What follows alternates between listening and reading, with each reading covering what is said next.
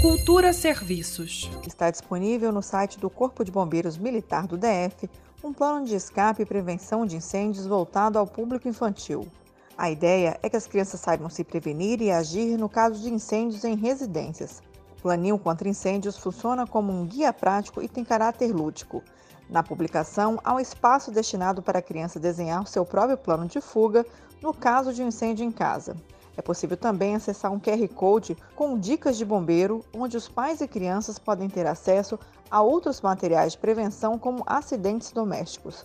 A publicação está disponível em PDF no site do Corpo de Bombeiros do Distrito Federal em cbm.df.gov.br.